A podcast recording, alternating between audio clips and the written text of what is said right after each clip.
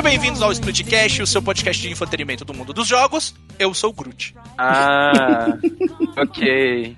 ok. Boa, boa. Eu falo de São Paulo, da Casa do Bart, e pra jogar um carteado? Oi, eu sou o Wash de Divinópolis, Minas Gerais, e eu acredito no caralho do meu avô. a água que eu tava tomando. Aí eu falo Desculpa. diretamente de Brasília e os jogos estão malucos. Os jogos estão malucos, Lance. O Ash me quebrou, velho. Puta merda, bicho. Ai, ai. Ai, ai. Ai, boa, acho boa. Bom, Muito bom, muito bom. estamos reunidos mais uma vez aqui pra gravar mais um Now Play, que é o nosso formato de episódio onde falamos dos jogos que estamos jogando semanalmente, seja um Quem jogo que diria, né, mano? Falar de videogame, que loucura. Falar de videogame. Pois é, Lucy. Quem diria? Pode ser um jogo que saiu na PlayStation Plus de 2016, a gente resolveu jogar, ou pode ser um lançamento como hoje a gente tem lançamentos aqui, né? Olha só que. que... E, por incrível que pareça, eu estou cobrindo um deles. Não, Olha por aí. incrível que pareça, É a, Lu- raro, né? a Lúcia está jogando videogames e está cobrindo lançamentos. Olha só, isso merece palmas. Palmas, palmas. A Lucy voltou a ser gamer, mano. Isso Palmas é... pra Lucy, Lucy Gamer, Lucy Jogos. Jogos. Lucy Jogos está de volta. Então vamos lá, né? Então, pegue o seu baralho e vem com a gente, que tá começando mais um podcast.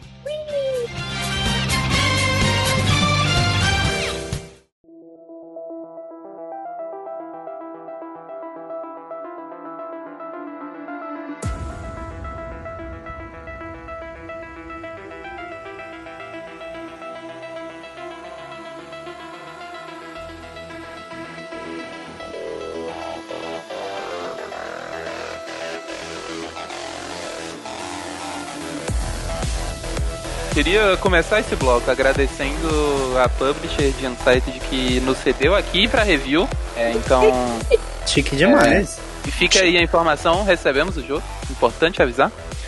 Agradecemos aí. É, outra coisa que tem que ser dita, e talvez, talvez não tenha que ser dita, mas eu, eu acho importante ser dito, é, é um jogo brasileiro. Quando se falam de obras brasileiras, normalmente existem dois grupos. Um grupo que fala que tudo brasileiro é ruim, e aí esse grupo foda-se, pau no cu desse grupo.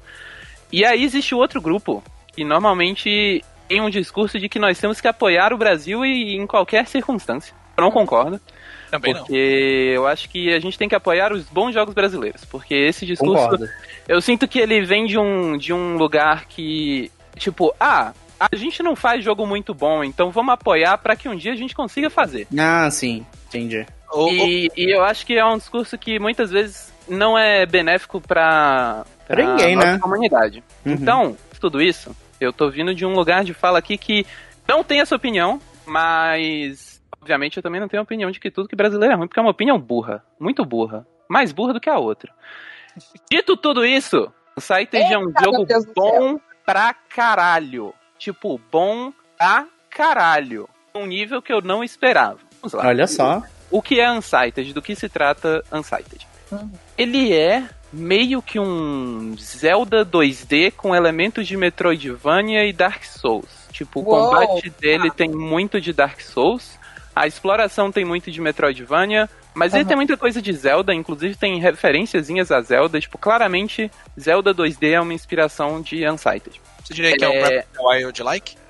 Vou falar sobre isso, Gusta, porque eu, eu, eu, tipo, ele tem muita inspiração em Zelda clássico, mas por incrível que pareça, ele pega coisas de Breath of the Wild. Não, não, não é piada. É, Eu, eu, vim de, eu vim de piada e fui informado. Isso é, Essa é aí, a Gus. informação aqui. já já conhecimento. fa- falemos disso, mas é, ele é um jogo com uma temática sci-fi futurista que você controla uma android que chama Alma e nesse mundo os androides eles meio que precisam de um meteorito pra ter sem, sem ciência, né? Eles têm consciência por causa de um meteorito que caiu na Terra e meio que deu consciência pra esses androides. Os humanos não gostaram muito da ideia dos androides terem consciência, então eles meio que bloquearam o acesso a esse meteoro. Então, é, os androides meio que começam a perder a consciência e virarem unsighted, que é o nome do jogo. Eles meio que começam a, tipo, virar Hollow do Dark Souls, sabe? Eles ficam meio maluco. Uhum. Daí eles são os inimigos do jogo.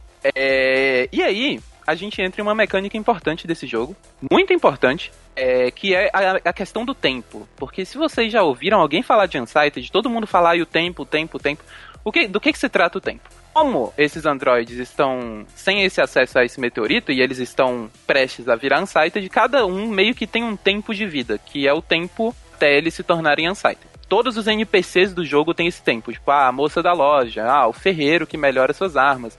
Inclusive, a protagonista e a companion da protagonista, que é uma fadinha, mais coisa de Zelda. Você tem uma uhum. fadinha que fica com você Não, te ajudando. O, o tempo em si é referência a Majora's Mask, né? Eu imagino. Ah, talvez.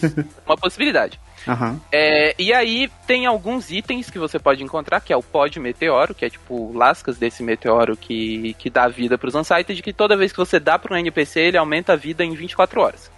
Então, você Esse pode... Tempo. Durante 24 horas? Não, mas é, o, tempo, o tempo deve, deve ser relativo dentro do jogo, deve ser tipo 20 é, minutos, é. algo assim. É por aí. Eu não sei se é 20 minutos, eu acho que é um pouquinho mais. Uhum. Mas é, é 24 horas dentro do jogo. É, se você der três pós de meteoro para um NPC, ele meio que vira seu amigo e ele te dá uma recompensa porque ele gosta de você.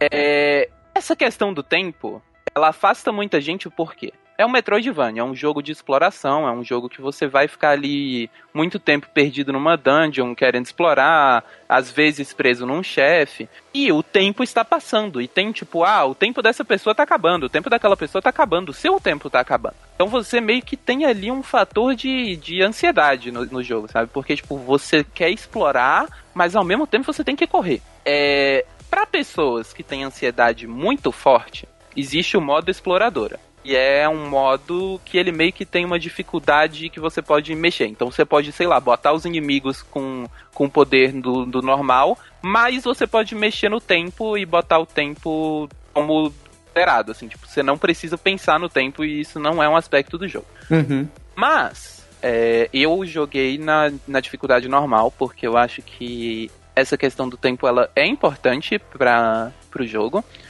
Eu não acho que seja tudo isso que parece ser. Tipo, quando, quando eu, comecei a jogar e até na metade do jogo eu ficava meio tipo, caralho, o tempo tá andando muito rápido. Fudeu, não vou conseguir terminar esse jogo aqui não.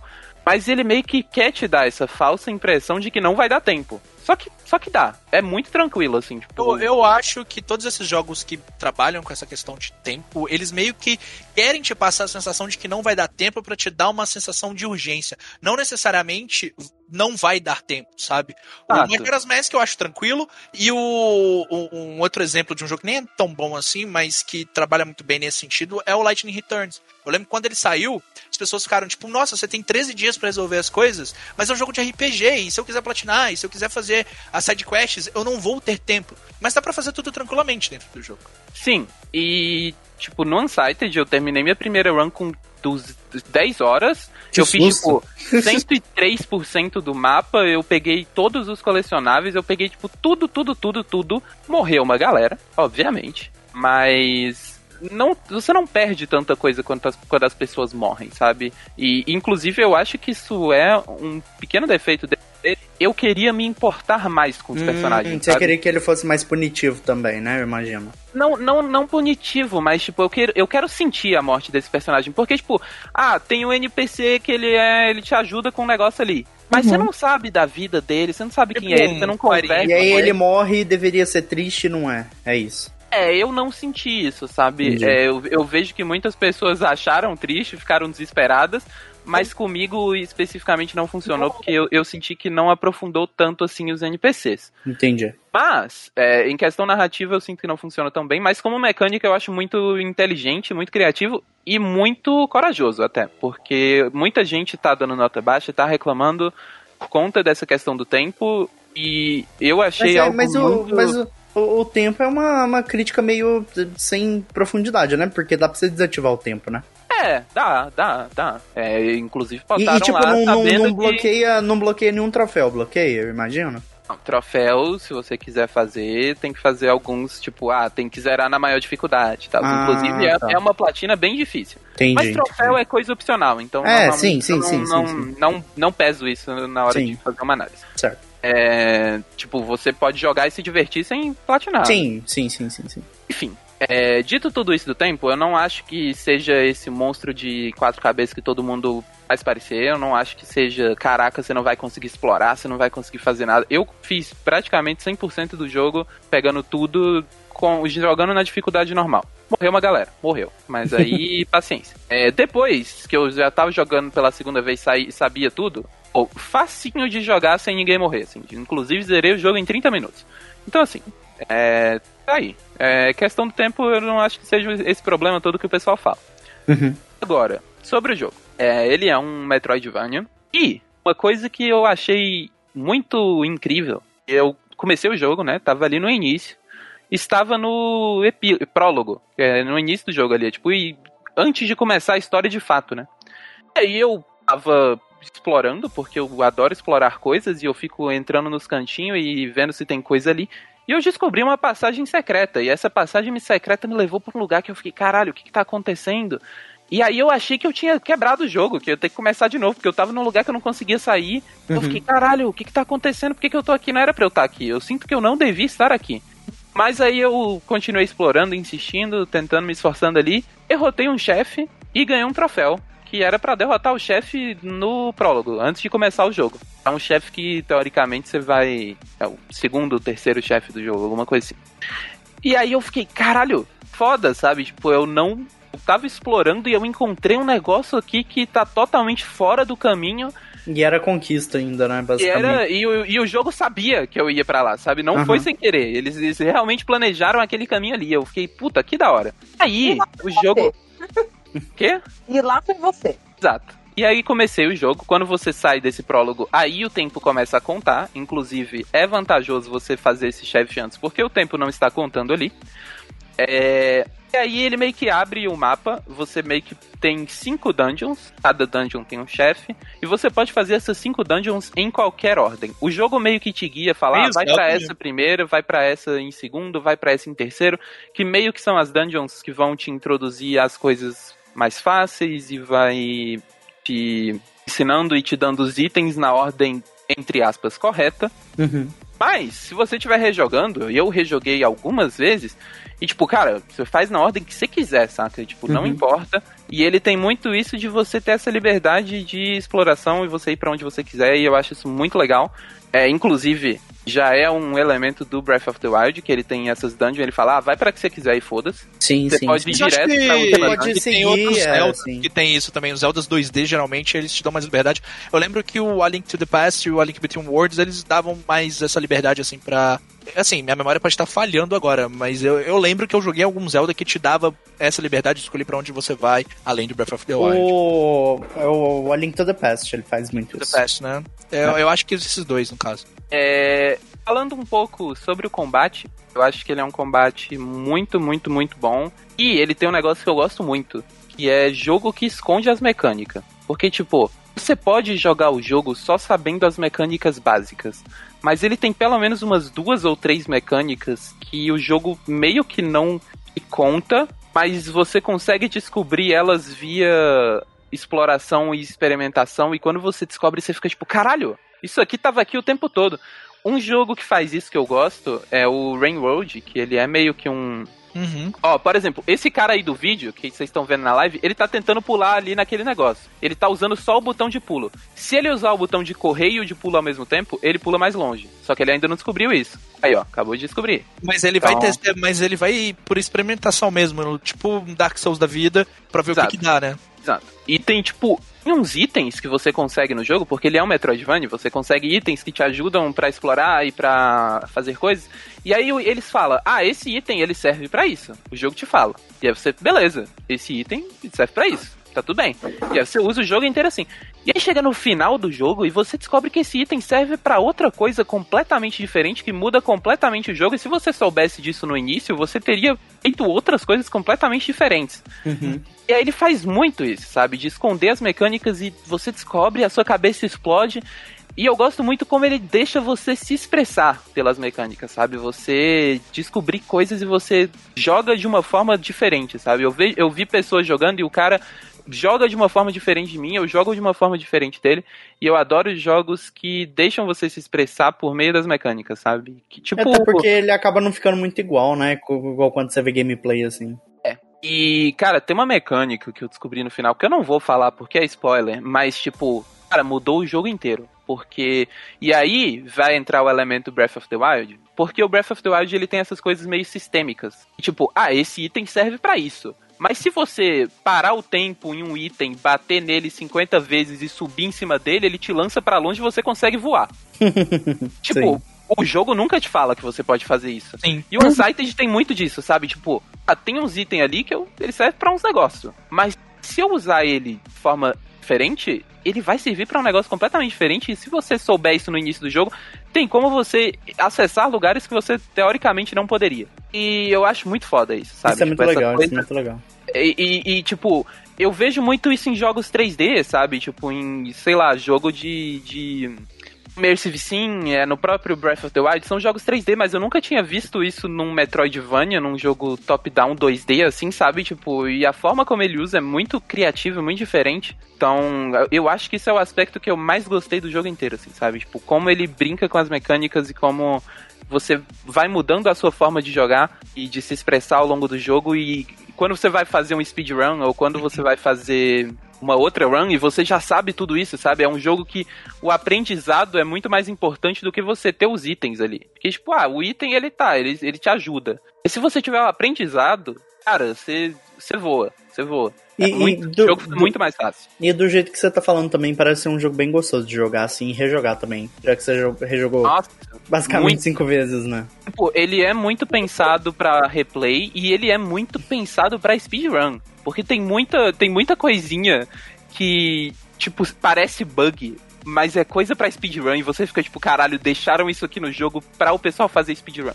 Pô, isso é legal, isso é legal. É, eu fiz uma live jogando o jogo no difícil e sem usar equi- sem upar os equipamentos, sem usar porra nenhuma, Mas basicamente. isso aí foi um É. desafio que você colocou pra você mesmo. O jogo não, tipo, tipo, não tem um modo transição, né? Então, ele tem um troféu pra você zerar no difícil e um troféu pra você zerar sem upgrades. Eu decidi fazer os dois na mesma run, porque eu sou idiota. Nossa, é, E esse Não, a Vasco Lucy é Não, a impressionante. Lucy jogou Gravity Rush sem gravidade, então. Não, é, a Lucy. não, não, ela- não, não, não, não. Eu não só joguei Gravity Rush sem gravidade, eu fui a primeira pessoa do mundo a terminar Gravity Rush sem gravidade. Olha aí. Por favor, me, É verdade. créditos devidos, ok? É, Caramba. Deus deu os créditos da Nossa. Lucy, de fato. É, mas enfim, nessa live tinha gente que tava jogando o jogo e tava assistindo, e tipo, era a minha última run, então eu já tinha todas as informações possíveis. Então, tipo, eu fazia uns negócios, tipo, eu fazia uns skip que eu pulava a dungeon inteira e ia direto pro chefe, e o cara ficava tipo, caralho, como assim isso é possível, sabe? Como você fez isso? Então, tipo, ele é um jogo que, tipo, cara, a informação é o, é o maior, a sua maior arma. E eu acho Arma, muito né? legal, sabe? Eu adoro o jogo que faz isso, que ele vai, você vai aprendendo a jogar e conforme você vai aprendendo a jogar, você vai mudando a sua forma de jogar e, puta, eu acho isso muito legal. Eu acho muito mais legal do que, ah, você ganhou uma habilidade nova e aí essa habilidade nova faz X ou Y, que muitas vezes é legal também, mas eu gosto quando a mecânica tá lá desde sempre, sabe? E você só precisa aprender ela. Uhum. É, A história do jogo é, não é muito foco, tipo, ela é uma história ok. é, muitas vezes ela é uma história bonitinha, porque ela é meio que uma história de amor, porque a protagonista tá indo atrás da, da sua amada Ah, e sumiu, e ela tá procurando a namoradinha dela. Então, Eu, eu adorei que, que estavam chamando de joguinho das lésbicas futurísticas. Eu achei bem legal. sim, é o joguinho das lésbicas futuristas. é, eu só consigo pensar na música. Então, a história ela, ela é bonitinha, ela é legal, mas tipo, não, não é o foco do jogo, sabe? É, mas a gameplay carrega muito, cara. Que, que jogo bom. Eu joguei 50 mil vezes. Se, se dependesse de mim, eu jogava mais 50. E, putz, gostoso demais. Unsighted. É, outra coisa que, que pode, pode ser legal dizer. Como eu falei, tem, tem as lésbicas futuristas. e ele é um jogo que tem muita representatividade. Tipo, tem Pô, muito que bacana. personagem negro, tem personagens não binários, tem muita coisa de representatividade que eu acho que é in- in- interessante e ao mesmo tempo triste que o jogo que tem representatividade vem do Brasil. Assim, ótimo, feliz, mas assim, é, tem que vir de um país de, de em desenvolvimento pra ter representatividade. Porque se depender Sim. da porra dos americanos, É, É. só homem branco de olho azul nessa merda. Então, assim, Não, é, é porque quando, quando tem um, um jogo onde a protagonista ela é, é- ela é gay, eles começam uma choradeira que vai boi- boicotar o jogo, que não vai, que não vai comprar. É, inclusive, esse jogo tá no Game Pass e já teve cachista aí reclamando, né? Mas. aí foda-se. Aí, Aí é problema caguei. dele, você não quer jogar jogo Gente, bom? se, se os dele. cachistas maluco tá reclamando é porque o jogo é bom, podem jogar. Exato, É, sim, exato. exatamente. É, Acho que é isso, cara. É um jogo incrivelmente bom. Muito, muito, Ô, muito, ô, Lúcio, muito, eu fico bom. muito feliz que esse jogo tenha saído aqui do nosso Brasilzão, do nosso. no- Nossa, cria é nosso, entendeu? Não, É- inclusive, inclusive feito pela, pela Tiane e a Fernanda, que são pessoas maravilhosas, elas são muito gente fina. Sim, inclusive é um jogo que eu acompanho o desenvolvimento dele já tem uns bons anos. e eu fiquei muito feliz que a gente recebeu, porque eu tava. Muito Você tava com muita vontade de jogar de fato, assim. Então é muito legal ver um jogo brasileiro é, sendo apreciado lá fora também. Muita gente falando bem. Teve a matéria da Kotaku falando que é Não, o melhor. matéria da Kotaku do melhor Metroidvania do ano, Do ano, gente. do ano. Que saiu o Metroid Dread, inclusive. Foda-se Metroid Dread. Foda-se Metroid Dread. Eu, eu não entendo essa galera que, tipo, tá lá. Ah, mas e Metroid Dread? Gente, existe. Tá lá. Unsighted pode é, ser melhor. de- deixa, a gente, deixa a gente falar do joguinho brasileiro aqui É, em paz. pô, Caralho. Pode ser melhor, ou, ou pode, não, pode não ser, depende. Mas eu fico muito feliz que, que um, um jogo brasileiro tenha ganhado esse destaque. Já aconteceu outras vezes também, Ah, mas, mas assim, mas, eu, é- mas eu vejo o Unsighted num, num status um pouco elevado. Assim, parece que, tipo, notaram a gente, sabe? O Senpai notou. Cara, dito tudo isso, tipo, eu, eu- ele tá recebendo muita atenção, você vê que os jornalistas estão falando muito bem, mas eu senti que, tipo, ainda tá, ele ainda merece muito mais, sabe? Porque eu Sim. tava, eu tava. Quando eu tava platinando, não tinha guia, não tinha ninguém fazendo vídeo pra ajudar, e eu tava, tipo, caralho. descobrindo o jogo agora, né, mano? Tipo, começaram a E, falar do tipo, jogo e começaram a descobrir ele. Inclusive, eu postei uns vídeos ajudando lá nos troféus. Tipo, cara, não, não tem muita visualização, sabe? Você vê que, tipo, é pouca gente que tá jogando. E, e porra, é triste, porque, cara, esse jogo merecia muito mais atenção do que ele tá recebendo. É, tipo, ele é muito impressionante, assim, sério. É, o que esse jogo faz é muito criativo, é muito diferente, é muito único e é muito corajoso. Então, Tomara, Pelo amor de tomara Deus. que, ele, que ele receba indicações em premiações aí afora, pelo porque vai ser de legal. Deus, Vai ser legal pro pessoal que produziu o jogo. é, eles vão ficar super felizes. Eles já, já ficaram, eu vi os meninos super felizes com a matéria da Kotaku. Imagina, eu também teria ficado louco. Eu teria, não teria dormido, sabe? Então é legal esse reconhecimento. Então, pelo amor de Deus, joguem Unsighted. É, esse jogo merece todo o amor do mundo, ele é maravilhoso, é muito, muito bom. É um dos melhores jogos do ano, fácil. Talvez o melhor do ano aí, hein? Uai. Então, Olha aí. Uai. Pelo Uai. amor de Deus. Mas eu Joga. imagino que com certeza deve, deve chegar na sua listinha, né, Lucy? Aí, não, isso aí não tem dúvida.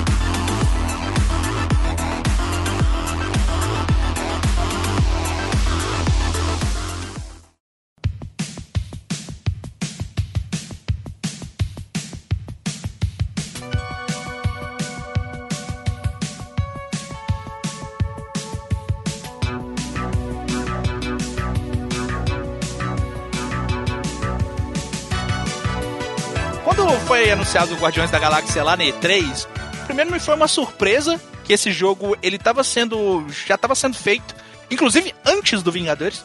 É, ele já estava sendo produzido. Só que, obviamente, o Vingadores, ele, né, é Vingadores, é um nome muito mais forte do que Guardiões da Galáxia, embora os Guardiões da Galáxia estejam em alta também por causa dos filmes. Mas esse jogo ele ficou muito tempo em segredo e quando ele foi anunciado, já tinha saído Vingadores, que saiu no ano passado, foi aquele desastre, né? É, o filme dos Vingadores ele é um desastre. O filme não, o, o jogo. filme? né? O jogo, não. O filme É, o- também, dependendo do o filme. segundo, o segundo é um desastre. o segundo também é bem, bem ruim. assim. Mas aí saiu o, o, o jogo dos Vingadores, simplesmente todo mundo detestou, porque ele era um serviço com um jogo dentro. Ele não era um jogo. Mas tinha o Hulk pagodeiro. Que É, e o AJ.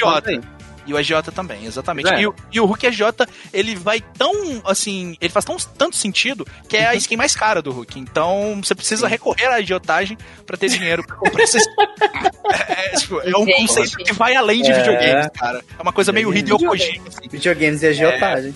Pois é. Agiotagem.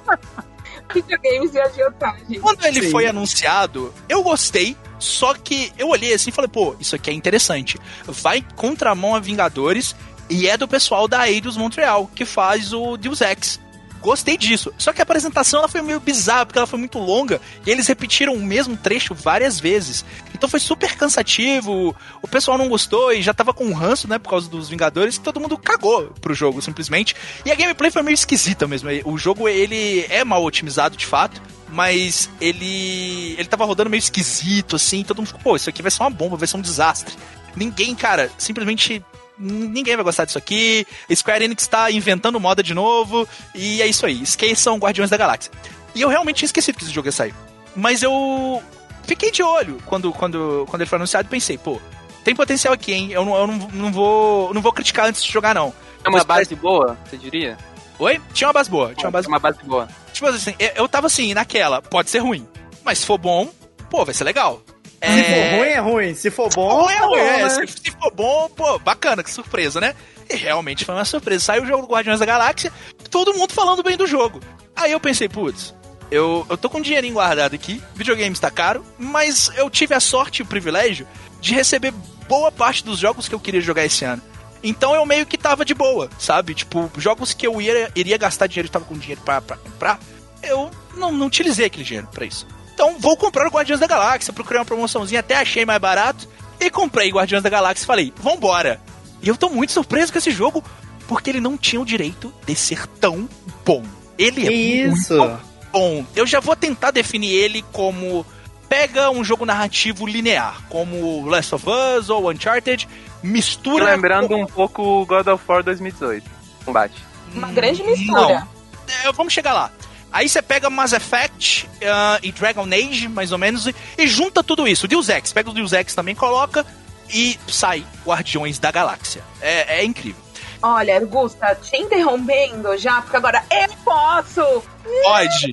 É, eu assisti algumas lives desse jogo e eu fiquei, até eu que não sou ali muito do, dos quadrinhos e tudo mais, eu fiquei com vontade de jogar. Porque Olha eu achei só. incrível. Eu é, achei é realmente bem, é, incrível. É bem, é bem legal, assim, tudo que eles colocaram, eles conseguiram capturar muito bem a essência dos personagens, assim, sabe? Tipo, eles partem do, do princípio ali dos filmes do James Gunn, mas eles conseguem fazer uma coisa muito Original, própria, né? É, se baseando nos, nos quadrinhos também. Então é uma Pô, é mistura é ali do, dos personagens do James Gunn com os quadrinhos. Na história do jogo, a gente já tem os Guardiões da Galáxia ali já estabelecidos. Não é um jogo de origem, sabe? Você já começa o jogo com um grupo formado, só que durante o, a gameplay, eles vão conversando, eles não calam a boca. Eles falam o tempo inteiro, eles são muito irritantes. Todos eles são muito irritantes e eles ficam enchendo o saco um do gostamos outro. assim, gostamos assim. Não, é ótimo, é maravilhoso. Só que, tipo, não é um irritante. Pô, que cara chato, é um irritante engraçado, bem feito, Uhum, sabe? uhum, É uhum. propositalmente bem feito assim. Sim, Então sim. eles ficam conversando o tempo todo. Aí eles meio que contam a origem deles enquanto eles conversam. Tipo, o Rocky fala. Ah, pô, tu lembra quando era só eu, o Quill e o Groot? Putz, bons tempos, né? Aí o Quill vai falar, pô, mas a Gamora e o Drax entraram depois, e a gente foi fazer aquela missão em tal lugar, e deu super certo, e foi logo depois da guerra. Então eles falam muito da Guerra Galáctica, falam muito do Thanos o tempo inteiro, assim, tipo, que o Thanos tá desaparecido, ninguém sabe se tá morto ou não. Então eles falam muito sobre o universo cósmico da Marvel o tempo inteiro enquanto eles conversam, e é muito Pô, é legal, legal. isso. Pera, é pera, legal. mas isso é canon no MCU ou... É isso que eu ia perguntar. Você sabe onde se passa? Não, tipo, o jogo eu acredito, ele não fala, mas eu acredito que ele esteja no mesmo universo do jogo dos Vingadores e do Homem-Aranha do PS4. Que eu também não sei se faz parte do Hum. mesmo universo do, do Vingadores, mas tem easter eggs para Vingadores e para Homem-Aranha também. Então. Hum, É, legal, gostamos, é, é gostamos. bem legal isso, assim, tipo. E eles vão contando a origem deles. Mas do que se trata a história? Na história a gente tem os Guardiões da Galáxia precisando de dinheiro. Né? Eles, eles estão precisando de dinheiro. E Como eles. todos nós, brasileiros, Como todos nós. a gente precisa de dinheiro, inclusive. E Exato, eles, vão, e eles vão ali pra, pra zona de quarentena. O que é a zona de quarentena? Locais onde ocorreram batalhas na Guerra É Galáctica. realmente a vida do brasileiro, né, cara? Exatamente. É onde ocorreu a Grande Guerra Galáctica e esses lugares estão são protegidos pela tropa nova. Você não pode entrar lá. Mas só que esses lugares têm armamento pesado de Chitauri, tem todas essas coisas assim que valem um dinheirão no submundo galáctico, né? Aí o Drax dá a ideia deles irem pra zona de quarentena, caçar um monstro raro pra entregar esse monstro à Lady Hellbender, que ela é colecionadora de monstros e ela paga muito bem.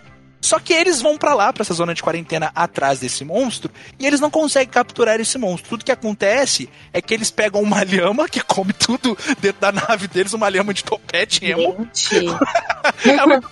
Eles estão esperando qualquer coisa, menos uma lhama. É, Gente, quero deixar aqui, deixar essa curiosidade aqui para vocês, que na Alemanha é muito comum as pessoas fazerem é, caminhadas, tipo, na floresta com lhamas. Meu Deus. Olha é sério, gente. Olha aí. A, a, não, não, não. Alpaca, desculpa. Alpaca. Chama Alpacas Wanderung. Fica aí. É isso, quando você estiver na Alemanha, manda uma foto com uma alpaca pra gente. Com uma alpaca, por favor. Óbvio que sim, eu vou ter que fazer ela isso. Ela vai ter duas alpacas, ela vai viver com elas. Sim. Escuta, qual que é o nome da lhama? Cara, Lucy, eu esqueci porque eles falaram o nome da lhama literalmente na última parte que eu joguei. Tipo, ela não tinha um nome, eles ah. resolveram dar um nome pro bichinho. Assim. Ah, tinha que ter ah, um nome. coração, como ela se chama? No seu coração. No meu coração, ela se chama de Ferreiro. É, é, porque ela parece o de Ferreiro, do, do NX0. Ah, Cara, Mas aí... Gusta, eu, eu, eu, vi um pouquinho de gameplay quando eu, tava, hum. quando eu tava pesquisando um pouquinho sobre o jogo. Até vi um pouquinho aqui agora. E uma coisa que me chamou bastante atenção no jogo, que foi uma das coisas, uma das qualidades que eu gostei do filme, Uhum. de quando eu assisti, é que a trilha sonora é muito boa, Gustavo. Nós vamos chegar, nós, nós vamos chegar lá olha também. Aí, a, a trilha aí. sonora, velho, é muito bom, é muito bom, tipo. Então, então, assim, eles pegam essa lhama, só que eles são interceptados pela tropa nova. E a tropa nova, é, literalmente, quem intercepta é uma ex-namorada do Peter Quill, a Corel. Claro, claro. Aí ela, ah, Peter Quill, o que, que você tá arrumando aí? Ele, ah, é que a gente entrou na zona de quarentena, que a gente achou que podia achar umas coisinhas legais. Aí, tipo assim, o jogo, ele tem um sistema de escolhas. Então tem momentos do jogo que não tem ação, é só diálogo. E os diálogos funcionam mais ou menos como os jogos da Telltale ou o próprio Mass Effect. Dependendo do que você fala. Saiu um Guardiões da Galáxia da Telltale, inclusive. Sim, saiu, saiu. Saiu, saiu. É, mas dependendo do que você fala, você muda o rumo da história. É, no caso do Guardião da Galáxia, por exemplo, se você fala uma parada e o Rocket Raccoon não gosta, é, em uma outra parte, você vai precisar da ajuda dele para passar aquilo. Ele se recusa a ajudar. Então você tem que arrumar outro jeito de, de passar aquilo. É, ou então. Puta, não é tipo, por exemplo, é, você escolhe meio que a resposta que você quer dar mas uhum. assim, não gera coisas muito drásticas, que nem tipo em Until Down que morre gente. Não, não, não, não, não, não, não, não, não gera esse tipo de coisa, mas é tipo... porque e nesse caso aí provavelmente deve ser, em vez de facilitar a exploração, só te faz pegar o caminho mais longo, né? Imagina. Tem uma, tem, uma, tem uma, uma, uma parada que é o seguinte, tem uma parte que você tem que literalmente enrolar um cara. Então você tem que ficar é, chamando a atenção dele e inventando desculpas o tempo inteiro, enrolando ele, enquanto o Rocket Raccoon tá mexendo nos negócios lá se você consegue enrolar o cara lá na frente, você sabe exatamente para onde você tem que ir. Se ah, não, você tem que adivinhar a porta que você tem que ir. E se você erra, você luta contra subchefe, você luta contra uma galera. E o Rocket fica zoando o Peter Quill o tempo inteiro, assim, você não sabe de nada, você é burro, você devia ter, você devia ter me ajudado lá atrás, você não sabe enrolar ninguém, Peter Quill. é muito legal, assim, nesse oh, que legal, que legal. E agora, e agora vamos, vamos perguntar, Gusta, você é, conseguiu enrolar o cara, você não, passou raiva nas portas? Passei raiva. eu, tipo, passei raiva. Então, assim, às vezes, dependendo da escolha que você faz, a história te leva pra uma cutscene que você não vai ver na, na outra. Então, tipo, sei lá, fala de um outro personagem que se você não tiver escolhido aquele diálogo, você não vai conseguir. É, é, a falar qualquer, tipo, você não vai saber daquele personagem, uhum. ou uma cutscene, ou de uma parada da história. Às vezes, por exemplo, eu fiz uma parada no início do jogo que eu ganhei acesso a um lugar. Aí quando eu fui lá para esse lugar, eu consegui abrir uma porta que se eu não tivesse feito aquilo, eu não entraria nela e não pegaria uma, a, uma roupinha extra pra um, pra um personagem. Olha então, tipo, tem isso tanto dentro da história, tanto para coisas extras dentro do jogo também, o que é muito legal. Caraca, mas os troféus de pegar tudo deve ser um inferno, hein? Não é porque você consegue escolher os capítulos. Você consegue ir para um capítulo e para ah, outro. Ah, tudo bem. É, ah, gosto, gosto, gosto. Então. Não, é, você não, tem, você não tem que começar o jogo de novo, que eu acho chatíssimo você ter que fazer isso. Mas enfim, é, eles vão lá, são interceptados pela tropa nova e tal. Aí a tropa nova fala: Ó, vocês têm três ciclos para pagar a multa, senão a gente vai confiscar a nave de vocês. Aí eles vão atrás, eles bolam um plano de vender o Groot E, e, depois de vender o Groot pra ah, Lady isso, isso, isso teve no, no showcase do jogo, né? É, sim. eles tipo, botam ele, ele no, no negócio eles lá, botam né? o plano de vender o Groot e, e depois eles iriam sequestrar o Groot de novo, tá ligado? eles iriam enganar a Lady Hellbender. Só que acontecem coisas aí e que, tipo, a história vai pra um lado muito legal muito, muito, muito foda mesmo. Você não espera. Ela aprofunda todos os personagens da parte. Todos, todos. De Peter Quill a Rocket Raccoon, sabe? O protagonista é o Peter Quill. Até porque você joga só com Peter Quill. Mas você. Ah, eu ia perguntar isso. Porque, putz, eu queria jogar com Groot, velho. Então, você gerencia o time. Ah, mas eu quero jogar com Groot, ele é tão você, legal. Você gerencia o time. Tipo, você joga com Peter Quill, mas você tem que combinar as habilidades dos guardiões o tempo inteiro. Então, é, você comanda a Gamora, você comanda o Rocket, você comanda o Drax, então você tá lá, tipo, você tem um botão L1. No L1 aparece a carinha do Groot no quadrado, por exemplo. Aí você aperta quadrado, aparece estilo, uma... Estilo ajudas do, do Naruto Shippuden, né? Das lutas. Não, é mais assim, tipo...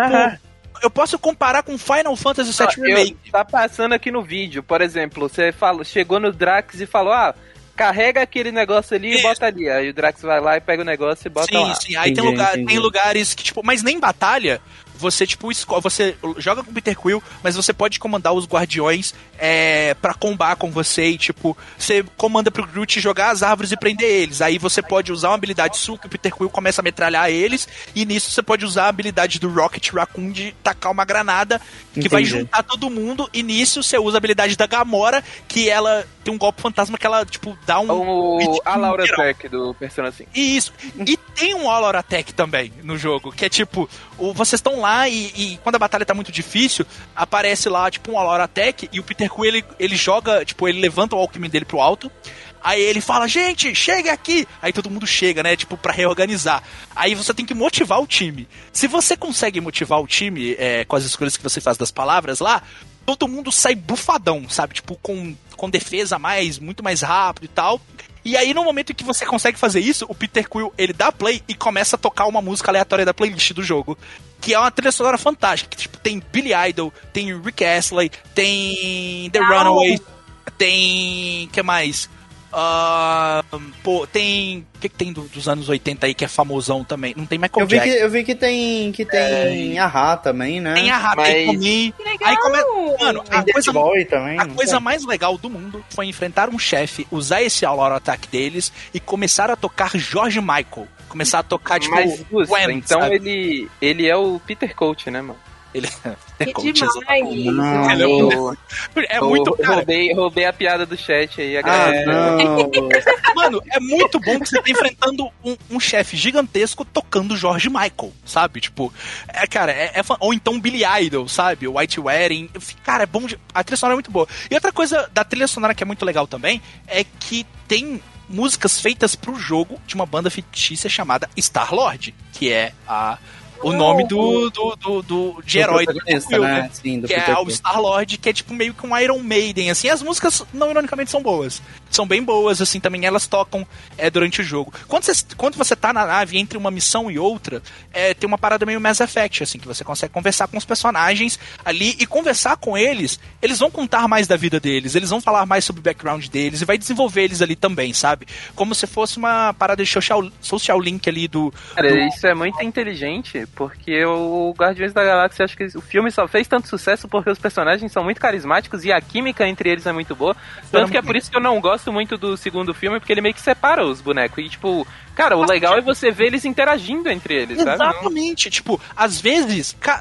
Lúcia, é fantástico, porque todo o tempo que eles estão juntos, quando você tá com todos os personagens, eles conversam o tempo todo. Parece que não falta diálogo nesse jogo, eles conversam o tempo inteiro. Cara, e eles falam muito, eles falam muita bobagem. Eles, tipo, eles conversam o tempo todo, eles se irritam o tempo todo. Eles ficam, tipo, é muito bom a dinâmica deles uma coisa que eu tô vendo que eu achei legal é que, tipo, no, no, no jogo do, do Avengers, do Vingadores, meio que todo mundo Vingadores. parece que tá de cosplay, né, mano? Tipo, é um, Sim, você olha é. assim, cara, que bizarro, porque, tipo, eles mudaram o design, mas não o suficiente, e aí mudou a cara do boneco, mas a roupa é a mesma, e você fica, tipo, cara, o que que tá acontecendo? E eu gostei que o né? Guardiões da Galáxia, tipo, eles usaram, tipo, eles, não, a gente vai fazer design diferente. Tipo, os bonecos são muito diferentes do filme, Mas funciona, sabe? O design da Gamora achei mais legal é, do que o do filme. É, inclusive eu gostei mais da Gamora do, do jogo do que do filme. Sim, o design da Gamora tá muito legal. Porque, tipo, no filme parece que joga uma lata de tinta verde nela e, tipo, vai lá. Tá Mano, maquiada. o do próprio Peter Quill, tipo, o, o, personagem do Chris Pratt, ele tem uma jaqueta vermelha, mas é só uma jaqueta vermelha. O Peter Quill do jogo, ele tem, tipo, bordado na jaqueta Star-Lord, sabe? É como, Legal. tipo, a banda É dele legal. Parece que fazem muita diferença, né? Sim, Sim, sim. e eles estão, tipo, o, o jogo, ele, ele é bem mais inteligente nos designs deles, são bem mais criativos, e não só dos personagens, mas também dos inimigos. Tem muita variação de alienígena. Tipo, tem hora que tá passando no vídeo agora, você enfrenta uma gelatina, que tem uma estrela dentro.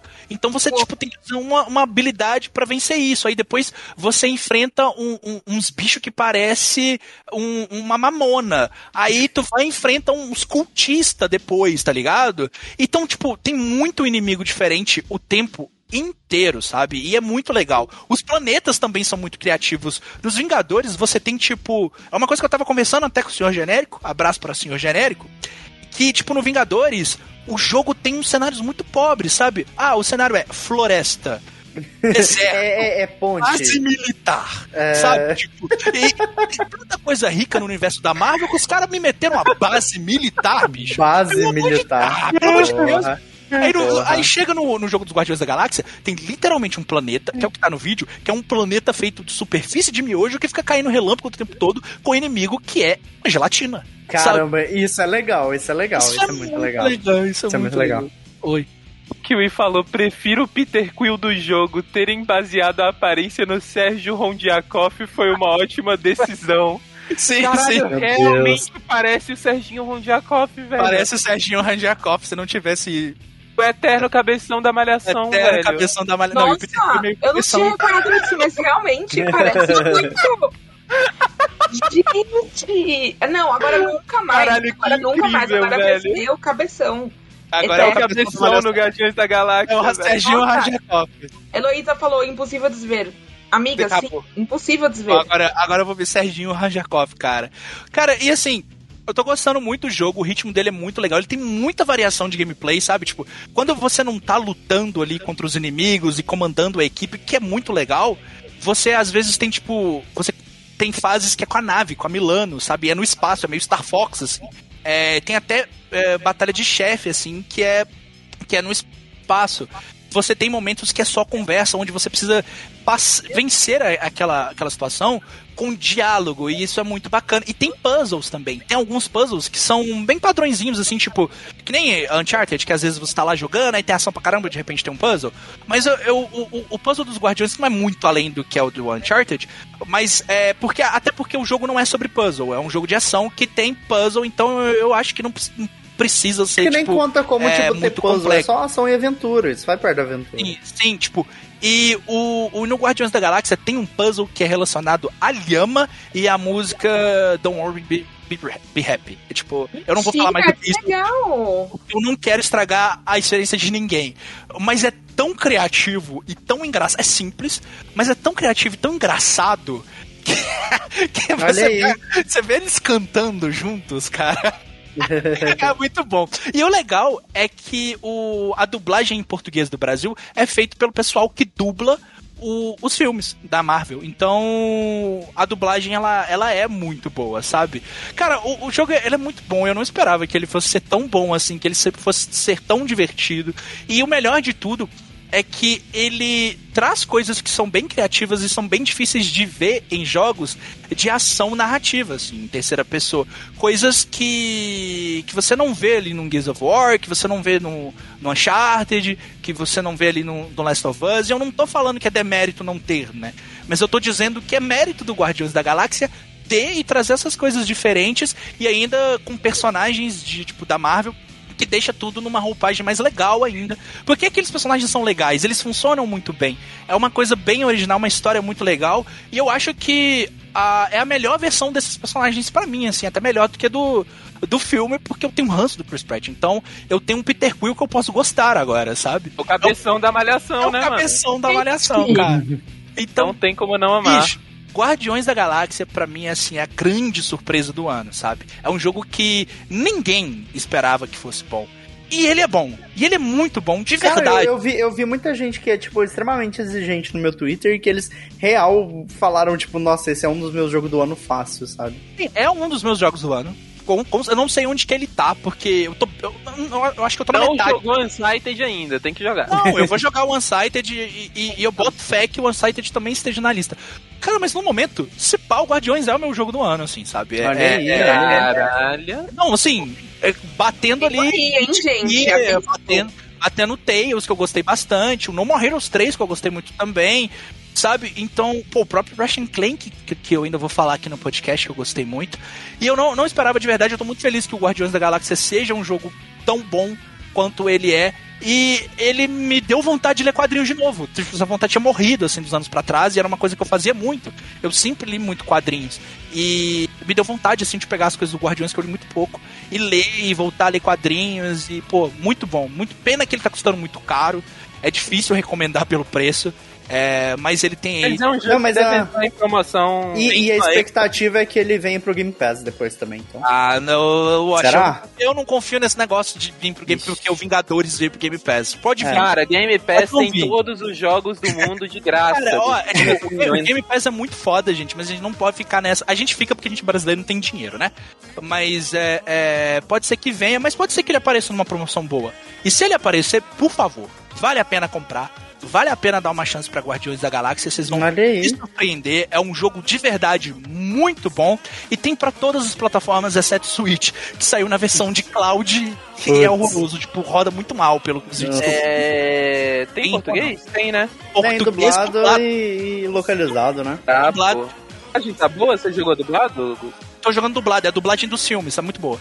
É, e outra coisa que eu queria só citar aqui, antes do, de terminar o vídeo, é que, ao contrário dos Vingadores, as Terminar roupinhas. o bloco, tá? É, ao, ao contrário dos Vingadores, todas as roupinhas que tem no jogo você não precisa pagar um real pra conseguir. É que nem no Homem-Aranha. Legal, legal, Você precisa legal, jogar legal. o jogo. Você não precisa se preocupar com nada. Você só precisa baixar o jogo ou colocar o disco no seu É, videogame. mas mas Jogar. eles aprenderam, né? Depois do Avengers, eu, aprenderam eu a acho lição. mais ou menos. Eu acho que, tipo. O, o- Mas é outra empresa que tá fazendo, não é? É, Outra Ah, é? Não, é Ah. a Eidos Montreal, não é a Crystal Dynamics. É, é o pessoal Legal, da legal. Next, É, entendeu? É, rolê. o pessoal da Crystal Dynamics é, é bem pau no cu mesmo, então. Foi o, que, foi, o que eu te, foi o que eu falei no início do bloco. Esse jogo ele estava sendo produzido mais ou menos na mesma época do Vingadores. Só que eles focaram o marketing no Vingadores porque o nome dos Vingadores vem demais. Vingadores é maior, sim. Maior. Então eles focaram o marketing nos Vingadores. E até porque o Vingadores é um jogo serviço. Se ele tivesse vingado, eles estavam ganhando muito dinheiro agora, né? Tivesse é um vingado. E eu, eu me pergunto se esse jogo também não era pra ser um jogo serviço e aí mudaram no meio. Não, não, E- não é, não. É o pessoal da Eidos Montreal, eles estavam concebendo, tipo, dois jogos diferentes. E parece, pelo que deu a entender, que essa parceria com a Square Enix ainda vai render outros jogos. Vamos ver. Mas Guardiões da Galáxia, muito bom, de verdade, divertidíssimo. É certamente um dos meus jogos do ano aí.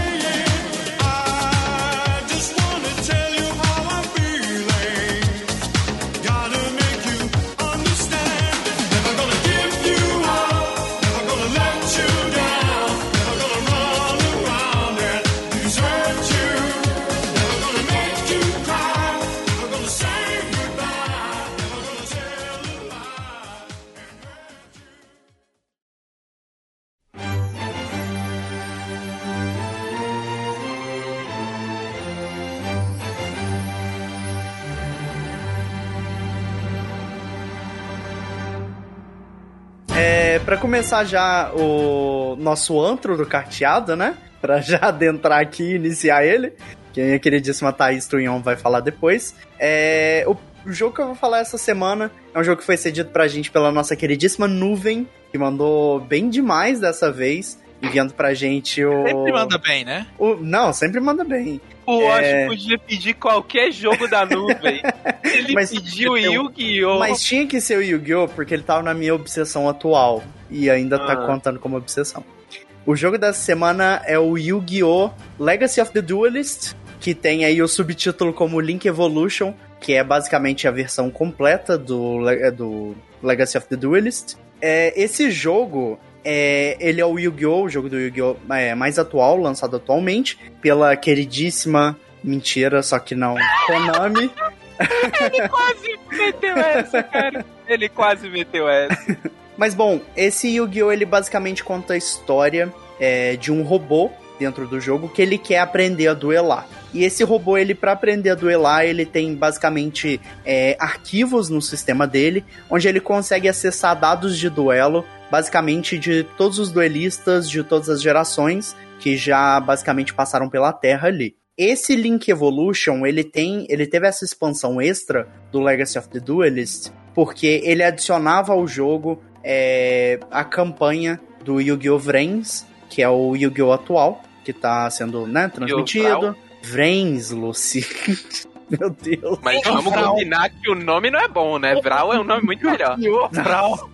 É o Yu-Gi-Oh! Vral, mano. Mas aí, bom, nessa expansão adiciona o Yu-Gi-Oh! é, no caso, a campanha do. Eu pra esse, Yu-Gi-Oh! Vral, hein? pra esse jogo. Mas bom, pra quem não conhece Yu-Gi-Oh! vou dar, tipo, só um conceito mais por cima. Pra quem não conhece, é carteado, né? Um trading card game. E o trading card game, o joguinho de cartinha, ele basicamente se baseia na obra original de Yu-Gi-Oh! que foi um mangá publicado no Japão em, o que acho que em 1997, se eu não me engano. 6,97 por aí. Isso. E ah, o, o mangá, a obra, ficou popular. E além de ter ficado popular por ser né, um mangá shonen, que tem essa é, é a questão dessa do, de ser diferente né, do que tinha na época, ele apresentava essa com as cartas de duelo e tudo mais e tudo mais. É, acabou que ficou tão popular a- o, o jogo de cartas que, que tinha na obra do mangá, que acabou originando o trading card game, né? Que as cartas e, começou, e começaram a serem é, comercializadas, serem vendidas com as artes do, do ator original, que publicou o mangá original da obra, que uma coisa que inclusive me surpreendeu depois que eu fui fazer uma pesquisa sobre, de que como o autor original de Yu-Gi-Oh! ele só fez o, o Yu-Gi-Oh! clássico. Depois teve o mangá do GX, do 5DS, do, do Arc 5, do. enfim, de todos os subsequentes ali depois. E esses mangás eles foram feitos pelo assistente, é, pelos assistentes do criador original de Yu-Gi-Oh! Ele só supervisionava. O e... Boruto, né, mano? Isso, tipo o Boruto que teve aí, foram os assistentes do Kishimoto que fizeram a obra, e agora, Agora o o Kishimoto, Kishimoto pegou, pegou de, novo, falou, volta. Não, não, já tirei É. minhas férias, me dá de que, novo que no desenho. inclusive é algo recorrente na indústria de mangá e tudo mais, que aconteceu com o criador de Cavaleiro do Zodíaco, a mesma coisa. Bom, voltando pra Yu-Gi-Oh! É, nesse jogo, no Legacy of the Duelist, como eu falei, você é, você é basicamente um amigo desse robô e quer, quer ajudar ele a aprender a duelar. E o robô ele consegue te dar dados né, de todos os duelistas, de todas as gerações. E é basicamente ele conta é, a história de, de todas as sagas de Yu-Gi-Oh! Que é o do Yu-Gi-Oh! clássico, né? Que eles chamam de Duel Monsters, o Yu-Gi-Oh! GX, o Yu-Gi-Oh! 5DS, O Yu-Gi-Oh! dos heróis elementais. que isso, que é o GX no caso. Sim. O Yu-Gi-Oh! 5DS é o da motinha. Melhor de todos. Não ironicamente, Cara. O jogo do Yu-Gi-Oh! 5DS de Wii é muito, é muito bom. foda, É muito bom, é muito Tag Force, muito- Watch. O Tag Force, não, o Tag Force é Digo o, mais, é, o, o único melhor jogo jogo de Yu-Gi-Oh! bom de Yu-Gi-Oh! mano. Não, o de Wii é muito bom também, mas o Tag Force, mano, nossa. Mas aí, como eu falei, o jogo basicamente é você pode. Inclusive, o, o, o jogo do 5DS podia se chamar Yu-Gi-Oh! Vral, que dá, dá Vral na moto. Tá, Ou Yu-Gi-Oh! Grau, né, Lucy? Ah, ah, ser, ah, ah. Mas bom, nesse Yu-Gi-Oh! você, como eu falei, você consegue reviver. é, basicamente não reviver, mas você consegue rejogar é, todos, os- basicamente todos os duelos é, da obra em si. Então, você consegue jogar a campanha toda do, do Yu-Gi-Oh! clássico, do 5DS, do GX, do- dos outros subsequentes, né? O Arc 5, o Zexal e o, e o Vrens, o Vral, né? Como diz a Luz. que agora eles vão ter que mudar o nome do Yu-Gi-Oh! Tem que mudar, não tem jeito. E nesse jogo você consegue reviver o duelo. E uma mecânica bem interessante que já te mostra desde o começo, duas na verdade, é que você consegue reviver o duelo. É, e você consegue reviver o duelo clássico, né? Por exemplo, é, eu sei que muita gente não vai ter assistido Yu-Gi-Oh! Então vou dar pequenos exemplos pra não confundir a cabeça de Eu, ninguém. né? Nunca vi, gente. Tipo você, senhorita Thaís, que no primeiro duelo é, é um duelo entre o Yugi e o Kaiba, basicamente, e onde o Yugi ele invoca o Exódia e destrói a mente do Kaiba, basicamente. E o Exódia, Thaís, pra você que não sabe. o Kaiba quebra, bicho. Exato. E É... o Kaiba, Thaís, é o cara que veio ver o macaco. E que veio, veio, veio ver o macaco, inclusive. A piada do macaco é com ele. é. Isso.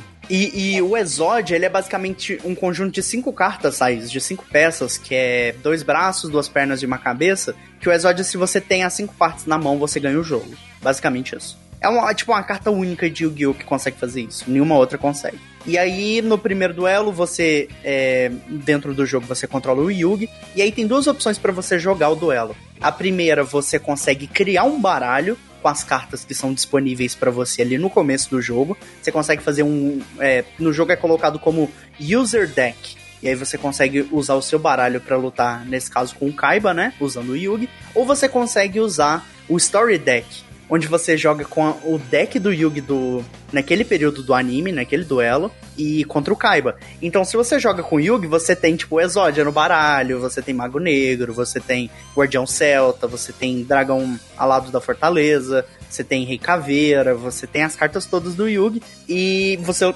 né, duela contra o Kaiba. A outra mecânica que o jogo te apresenta nesse começo também é que você consegue inverter os papéis. Então você consegue jogar com o Kaiba contra o Yugi.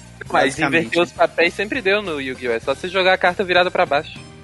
Lucy. Mas eu tô falando na campanha, na campanha.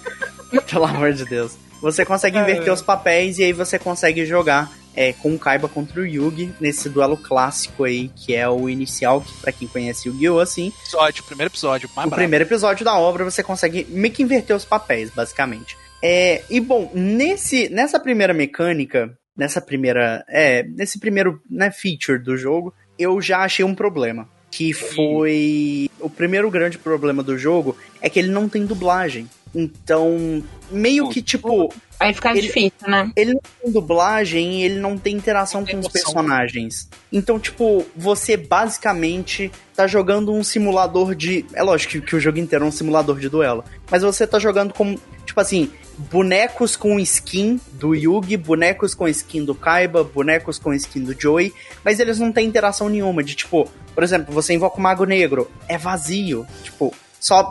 O jogo tem uma animação bem legal quando você invoca cartas Eles não, não ficam conversando na, na isso, batalha. isso, Lucy, isso, isso. É, tipo assim, o jogo tem uma animação bem legal quando Aí você é triste, né, cara? Porque a graça do Yu-Gi-Oh! é você entrar no YouTube sim. e ficar olhando o Kaiba falando, ah, eu vi Exato, eu vim o macaco. Ou ah, eu invoco o dragão, o dragão baiano de olhos azuis. É.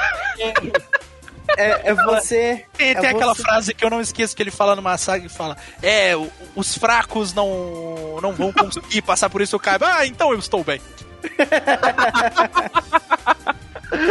Cara, Yu-Gi-Oh! tem muita pérola, né, cara? É, então, cara, e aí, tipo, não tem essas. É lógico que, assim, eu, eu- minha esperança é que tinha pelo menos alguma interação. Não precisava nem ser dublado, que eu já tava feliz. Mas aí, como eu falei, o jogo ele tem essas animações quando você invoca as cartas bonitinhas. Você invoca o Mago Negro, tem uma animação. Você invoca o Dragão Branco, tem uma animação. Você é, manda o Exódio, você consegue as cinco peças do Exódio. Tem uma animação bem legal. O Exódio oblitera a sua tela assim e mostra você perdeu muito grande na tela. É, Perdeu tudo, morando de perdeu- aluguel. morando de aluguel na- no baralho do, do, do vô do Yugi. E aí, não, não tem essa interação, sabe? De tipo, igual que eu falei, você é, inverte os papéis, você joga com o Kaiba, ao invés de jogar com o Yugi, duela contra o Yugi. Não tem, tipo, interação do Kaiba ganhando do Yugi, falando, ah, agora eu sou o rei dos. dos eu sou o rei dos duelos, sabe? Tipo, não tem nada disso. É, é só. É só vazio, é só. Tipo, é dois bonecos com skin. Tipo, a interação que os bonecos têm. E, tipo, quando você ganha um duelo assim. Ah, eu sou o Kaiba, ganhei do Yugi. É tudo dentro da sua cabeça, porque não, tipo, não tem graça E- nenhuma. Esse jogo é desse ano, eu acho? Não, ele é de 2019, se eu não me engano, Lucy. Caralho, é Sete, é 2019. mais recente do que eu esperava. Sim, bem novo. Ah, e essa nova Ele- expansão ele- ela veio ele- pro ano é. passado. Essa expansão é do ano passado, mas Sim. o jogo mesmo já tem um tempo. já. Eu comprei Sim. ele na PSN, acho que por 20 conto. Sim, ele fica Só tipo que- 30 reais a promoção É, dele só base. que o meu não tem o, o, o Yu-Gi-Oh! Vral. Uhum. Só Uhum. vai até o. o, o, o Só até o. Até o Arc Zexal. 5. Até o Arc 5. Arc 5 tem. Caralho. Ó, perguntaram ali, mas Hum. pra comprar a expansão, você precisa comprar o jogo todo de novo? tem Não, como aí. comprar o Vral separado? Não, tem como comprar o Vral separado.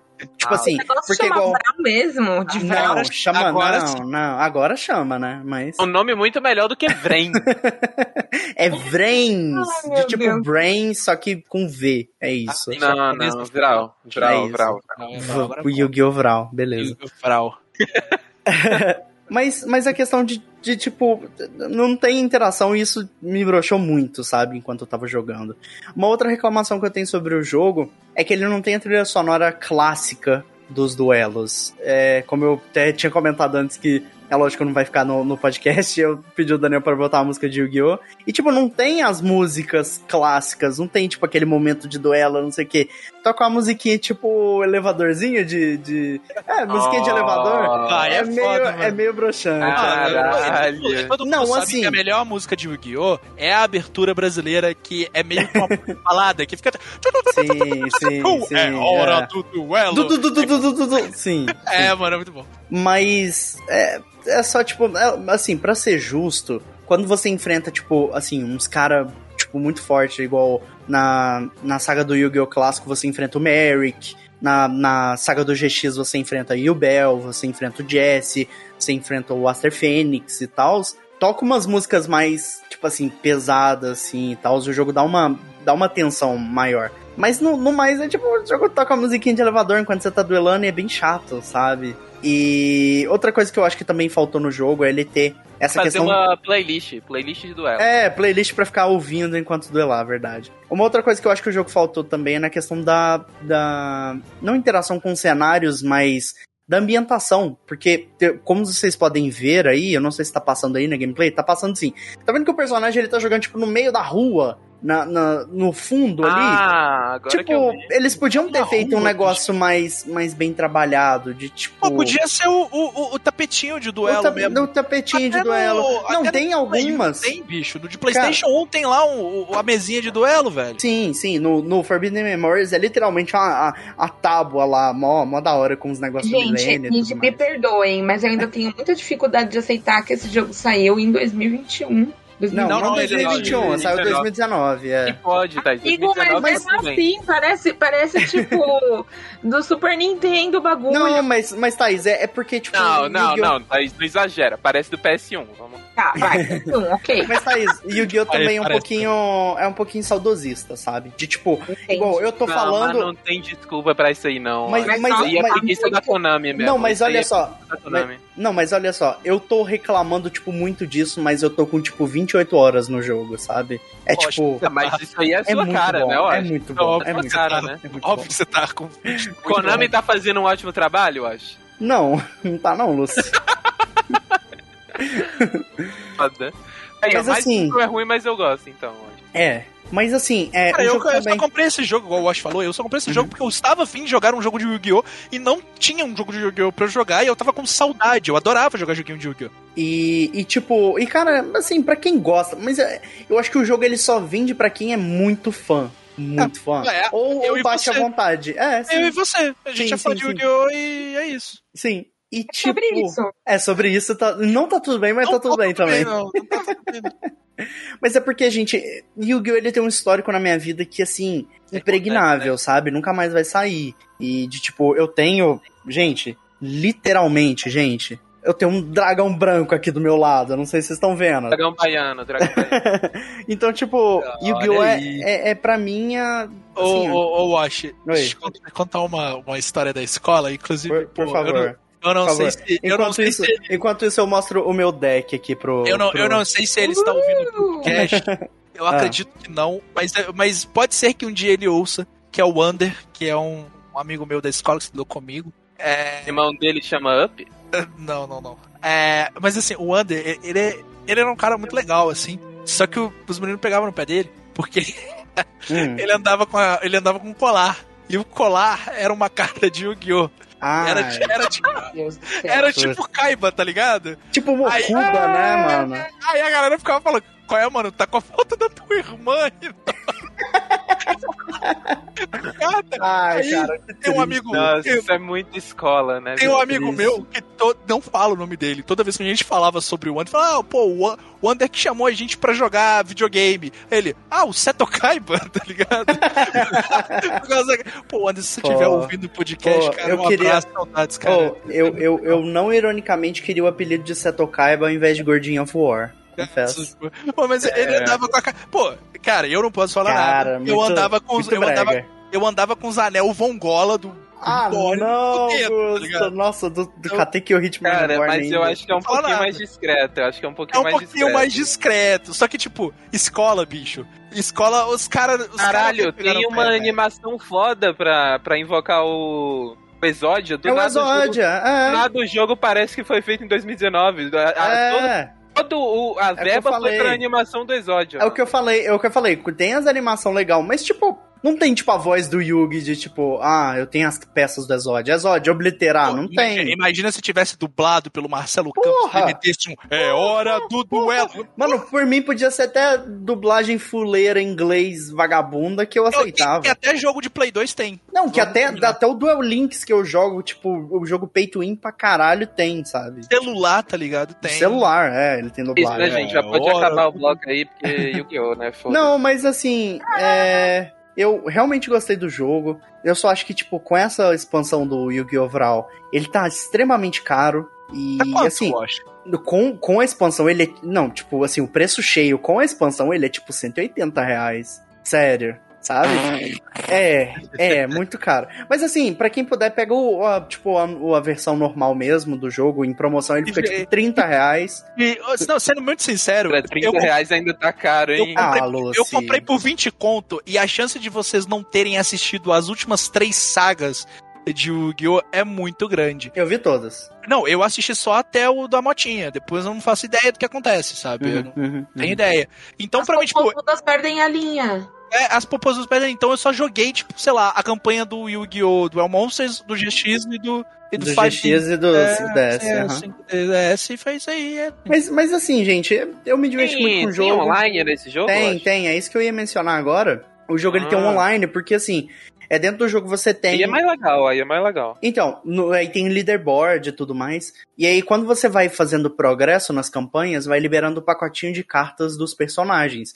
Aí, tipo, você vai ganhando uns pontinhos, que o jogo é bem generoso com os pontinhos. Aí você é, gasta esses pontinhos que você ganha em game. Mas Não é nada, não é nada pay to pontinhos win. Nada pay to É, win. tá, era nada, nada, nada, nada. Porque Eu- igual eu tô falando. Você nunca sabe, Porque, né, tipo, pra você ter uma ideia, um pacote com 10 cartas do Yugi é 400 pontinhos. Você ganha um duelo, você ganha 2 mil pontos. Então, tipo, Ah, se tipo, ganhar um duelo na campanha contra bot, você já consegue comprar, tipo, uns 6 pacotes, sabe? De boa. É... Não, 6 pacotes não. Uns 4, 5 pacotes? Eu, eu falei, eu não sei matemática não, básica. não sabe matemática básica. Não sei matemática confirmado. básica, deixa pra lá. Também não sei não, então tá tudo certo. E aí você consegue, igual eu falei, tem como você montar, o- montar o user deck, e aí tem como você ir ou ir no competitivo, ou no casual, ou matar a máquina lá e ficar farmando pontinho usando o seu deck roubadão. Então, tipo, é bem, bem tranquilo. O jogo é bem divertido, eu gostei muito dele, igual eu falei. Ele não tem tanto conteúdo, mas eu já tenho, tipo, quase 30 horas nele. Eu ainda, eu ainda vou... tivesse, né? Não, tipo, no Duel Links, que é o jogo win, eu tenho quase 300 na Steam, eu acho. É foda, bicho. E- É foda, é foda. Mas assim, gente, eu, eu recomendo o jogo pegar ele na promoção. Pra quem é realmente fã de Yu-Gi-Oh! vai ficar muito feliz com o game.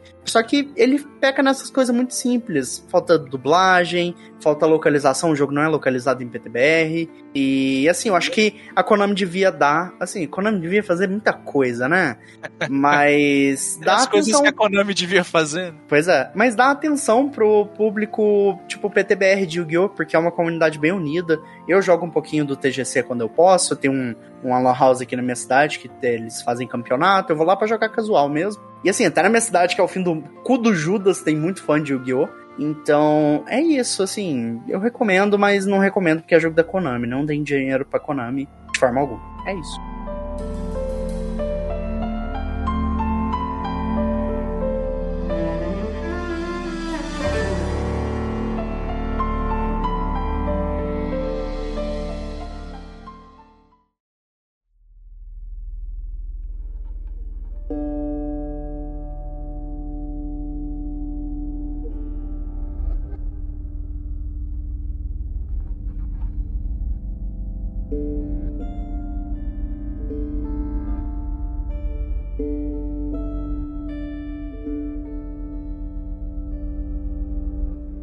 Então, meu povo, atualmente, graças ao nosso querido Rodrigo Batelli e Devolver Digital, eu é, entrei num mundo sombrio, treva trevosa mesmo, de. Inscription, que é um jogo aí que foi lançado em 19 de outubro deste ano por- pela Devolver Digital e desenvolvido por Daniel Mullins, que Daniel, inclusive, tal qual o nosso Daniel aqui, Daniel fez esse jogo praticamente sozinho, o que pra mim é um negócio que me choca bastante por conta da quantidade de detalhes que esse jogo possui.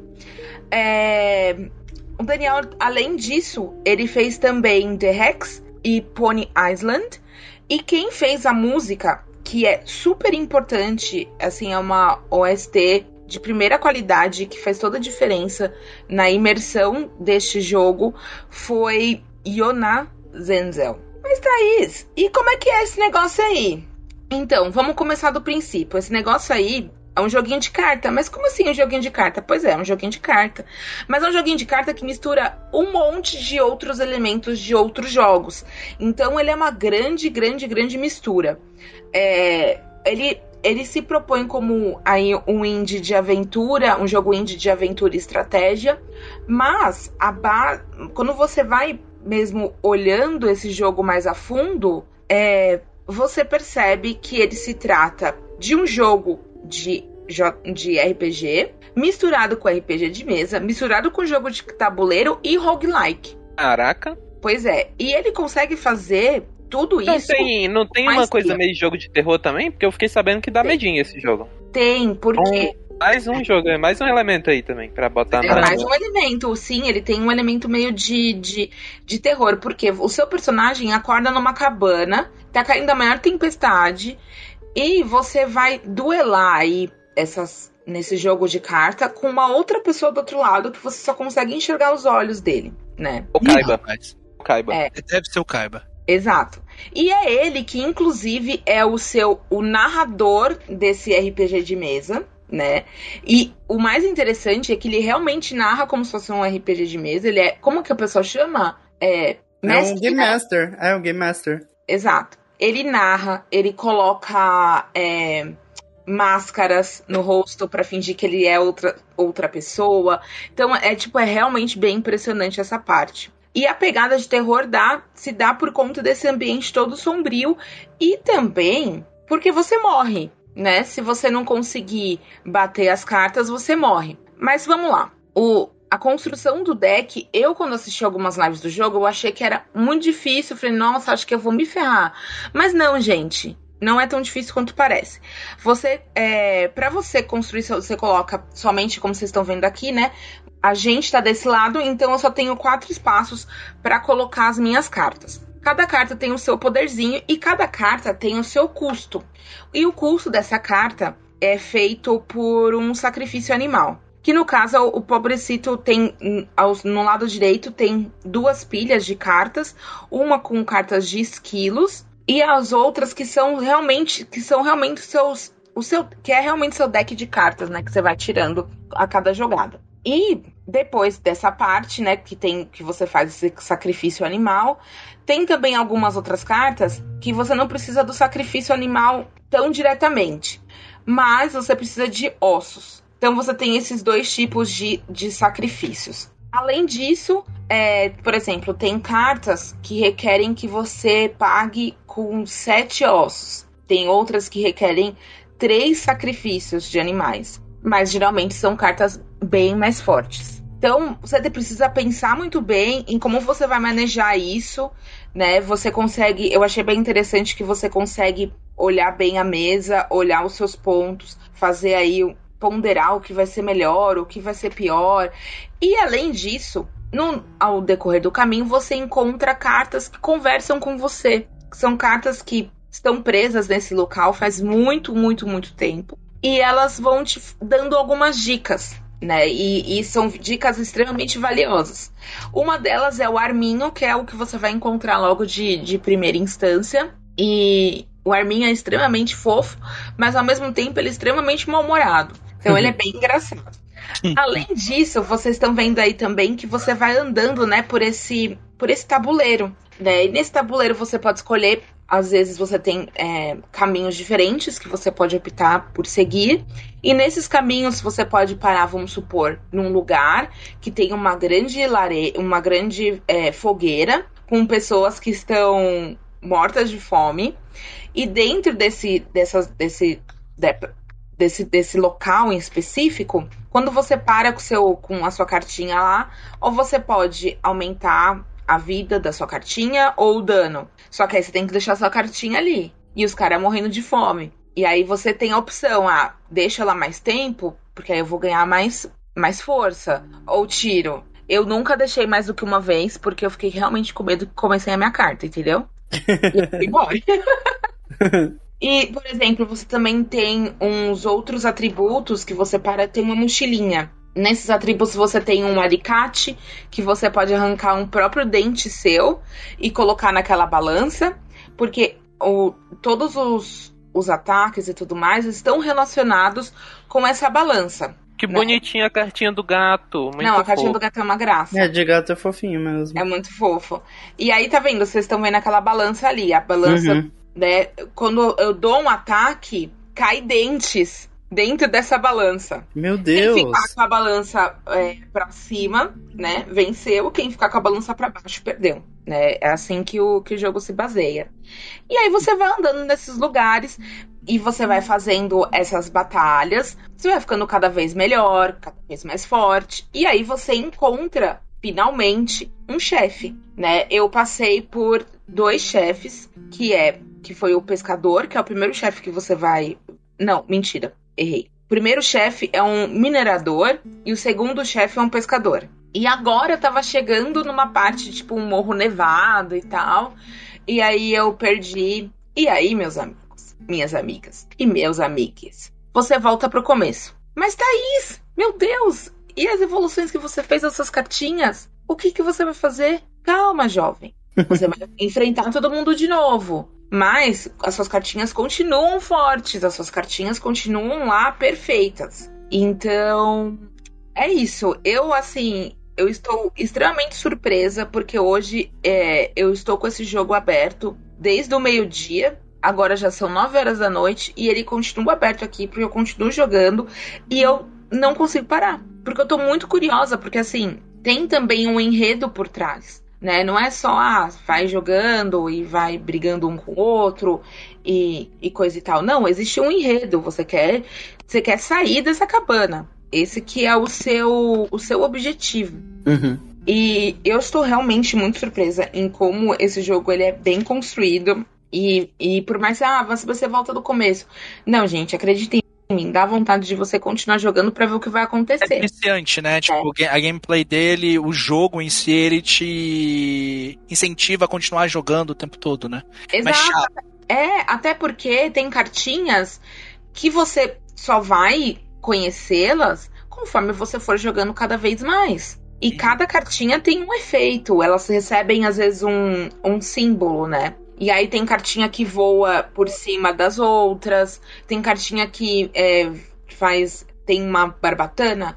Eu Aí vi ela, que tem uma carta de que tinha um morcego ali, ela tava batendo tipo umas asinhas, né? isso, ela fica voando, é muito bonitinho. Legal. Tem a cartinha que ela tem o selinho é, de um, uma nadadeira. Então, tipo, quando ela tem esse selinho, o cara vem te dar um dano, ele não consegue, porque ela vira ao contrário e a Uhum. carta não recebe dano, Que sabe? legal. É muito legal. Tem cartinhas que elas elas têm elas atacam de frente pra esquerda e pra direita ao mesmo tempo. E aí você tem que saber usar o seu deck com muita criatividade e com muita astúcia também. Porque o capeta lá do outro lado, ele não tem a mínima de você. Você só tem duas vidas, gente. Duas vidas é muito pouco. É muito pouco. Uhum. De verdade. Eu, assim, eu acho que eu morri incansáveis vezes.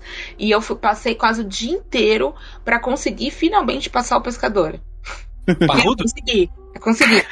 E aí, gente, eu morri pra um, pra um totem. Que inclusive você monta esses totens, eles ficam no, no cantinho. Enfim, você precisa usar aí na sua astúcia e ler um pouco do que as essas cartas falantes te contam, porque elas vão te guiar bastante também. E outra, um outro elemento que ele possui, que eu comentei muito por cima, mas é, você pode comprar coisas por fora. Ah, mas Thaís, o que, que é isso? Bom, uma delas foi aquele negócio que eu te falei que arranca o dente, um alicate. Porque aí vai pesar na balança dele, então quando você acha que não vai dar, eu- meu ataque não vai ser suficiente. Então eu preciso pesar um pouco a balança dele pra eu não perder de uma vez só. Sim. Né? Então você usa esse elemento. É, que mais que tem? Tem o elemento pedregulho, que você coloca é, a cartinha aqui, então ele só vai tomando dano, não deixando com que você tome o dano. É, tem, tem um elemento que você pode pegar um animal extra, né? Pra poder sacrificar, pra poder pegar uma carta aí que requer é, dois corações de sacrifício. E assim por diante. Você vai encontrando várias coisas. Mas assim, o meu preferido até o momento é a tesoura. Porque com a tesoura eu posso cortar a carta do cara. Tem a ampulheta também, que eu- ele faz passar a vez dele. Enfim, eu tô, tipo, muito curiosa mesmo, porque. Eu é quero- bonito, eu tô, tô gostando, tô gostando de ver ele aqui. Eu tô Ele é muito bonito, ele é muito bonito. É, e ele tem, tipo, ele tem meio que um, um humor muito próprio, porque realmente, gente, o Arminho, ele é meu animal espiritual quando eu tô de mau humor, entendeu? Você coloca, você escolhe ele, ele fala assim, ai, sério, tem certeza? Tipo, ele não tá afim. Ele não quer, né? Tipo, não, Ele me não deixa quer. quieto, me deixa quieto aqui. Não quero. Exatamente. É, ah, o Arminho tá aparecendo aí agora na tela. Ele é muito engraçado, gente. Ele é muito bom. E é sobre isso. É um joguinho de cartas, mas que mistura muitos elementos. E, e é extremamente surpreendente. Você acha que você não precisa desse jogo até você começar a jogá-lo. De verdade. Eu ainda insisto, assim, tipo, é, o lance da criatividade. Foi uma pessoa que fez isso sozinho. E o cara conseguiu ser extremamente criativo. Extremamente criativo. Porque Tem, tem cara de jogo, tem cara de jogo que uma pessoa pegou ali uma engine que, sei lá, tem na internet, que é de fácil acesso e fez assim. Só que tá muito bonito. Tá. E assim, Gusta, por exemplo, ah, mas é só isso. Não, você pode andar pela cabana também. Você pode levantar. Tem um sapinho! Que Tem. fofo! A Sapinho. Lucy, a Lucy já tá Pronto. fisgada, já acabou. Pronto, acabou, acabou, Já acabou. perdemos a Lúcia agora. Acabou, acabou. Ai, eu quero. Não, eu assim, e eu acho que é a cara de vocês, inclusive, porque ele é muito bom, gente. É sério. Nenhuma partida vai ser igual a outra. Então, você precisa realmente entender as cartas, entender melhor como você vai fazer pra atacar, como você vai tirar mais dano do, do inimigo. E, inclusive, tem até um livro que fica do seu lado esquerdo. Ah, então eu não sei o que fazer. O que, que eu faço? Ah, tudo bem. Olha o livro, dá uma lida, vê ali o que cada carta faz. Ele é bem explicado e parece difícil na hora que a gente bate o olho, mas putz, é uma delícia. É uma delícia. Podem jogar Inscription porque digo a vocês que vai valer muito a pena. Um outro ponto que eu só queria adicionar aqui, que o, o jogo, como todos os jogos da Devolver, tá 100% em português, né? Hum, Então tá lá tudo bonitinho, né? As legendas totalmente em português. E ele saiu somente para PC, ah, por enquanto. Mas é um jogo bem leve, gente. Se roda no meu computador da Xuxa, vai rodar no seu. Isso. Vamos jogar um carteado.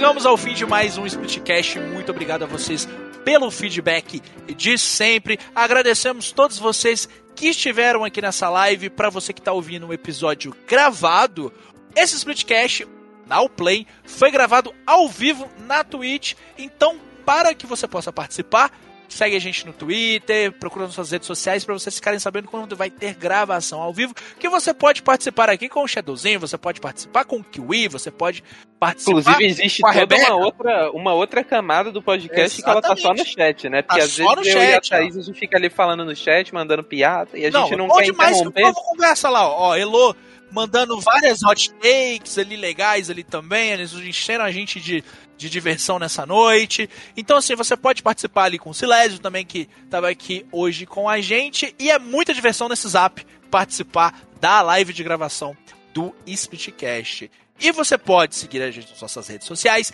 que é arroba Splitcast underline no Twitter, no Instagram e também na Twitch.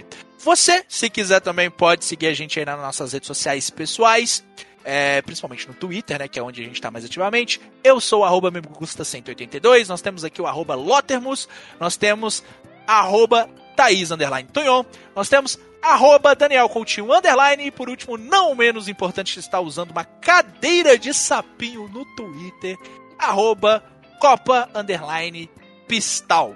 Muito bonitinha a cadeira de sapo, né? Muito. Muito Não- Inclusive, eu tô, eu tô participando de um, de um sorteio pra ganhar uma cadeira de sapo de verdade. De verdade, eu tô ajudando a Se Luz. aí. vocês entrarem lá no meu Grande Twitter dia. e, e A verem Luz lá o último RT, aí vocês podem participar e aí vocês me dão uma cadeira de sapo. Dá uma cadeirinha de sapo para a Lúcia, a Lúcia vai ganhar a cadeira Não, de também, sapo. eu fico com a cadeira de sapo também. Ó, vocês podem, vocês podem também, se vocês quiserem interagir mais a fundo ainda e ver o lado, o lado B, C, D, E ou F, quem sabe até G do Splitcast, vocês podem procurar aí o nosso canal de Discord, onde também tem muita diversão, tem a Watch Party, a Luz continua a todo vapor aí com as Watch Party dela, que é um grande sucesso aí de 2021, são as Watch Party da Luz. Movendo Ben 10. Mo- então, Ainda. Ah vendo o Ben 10. Ben 10 é eterno. E a Luz tá lá. Posso invadir o encerramento aqui rapidinho? Ah, Olha aí. Vai. É, só pra aproveitar cara. que estão falando das Watch Party, queria avisar que esse mês de novembro eu vou promover Watch Parties de Kaguya-sama Love is War. Então, Brabo, quem quiser assistir. brabo, brabo, brabo, brabo, brabo. Vai ser maneiro, vai ser legal. Tem o clubinho lá da leitura que a galera tá lendo. Acho que tá lendo Monster ainda, né? Uhum. Não, estão no final de Monster já. Já estão no final de Monster, então vai ter outras paradas aí que vocês podem se divertir e fazerem amigos, que é pra isso que a gente tá aqui também, né? Pra, Aí. pra, pra se divertir e, e- e muita diversão nesse zap. Pra encerrar, claro, nós temos música. E quem pede música hoje é DJ Thaís Tunhon. Uh, chegou meu momento. Porque faz muito tempo que a Thaís não pede música, né? Porque quando era a vez dela pedir música, ela não tava. Ela não tava. Aí a gente pulava.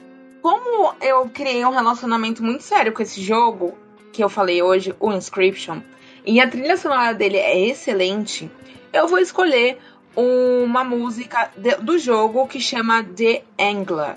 E se o Wash não resolver viajar para o reino dos duelistas, nós somos o Splitcast. E até o próximo episódio. Tchau, gente!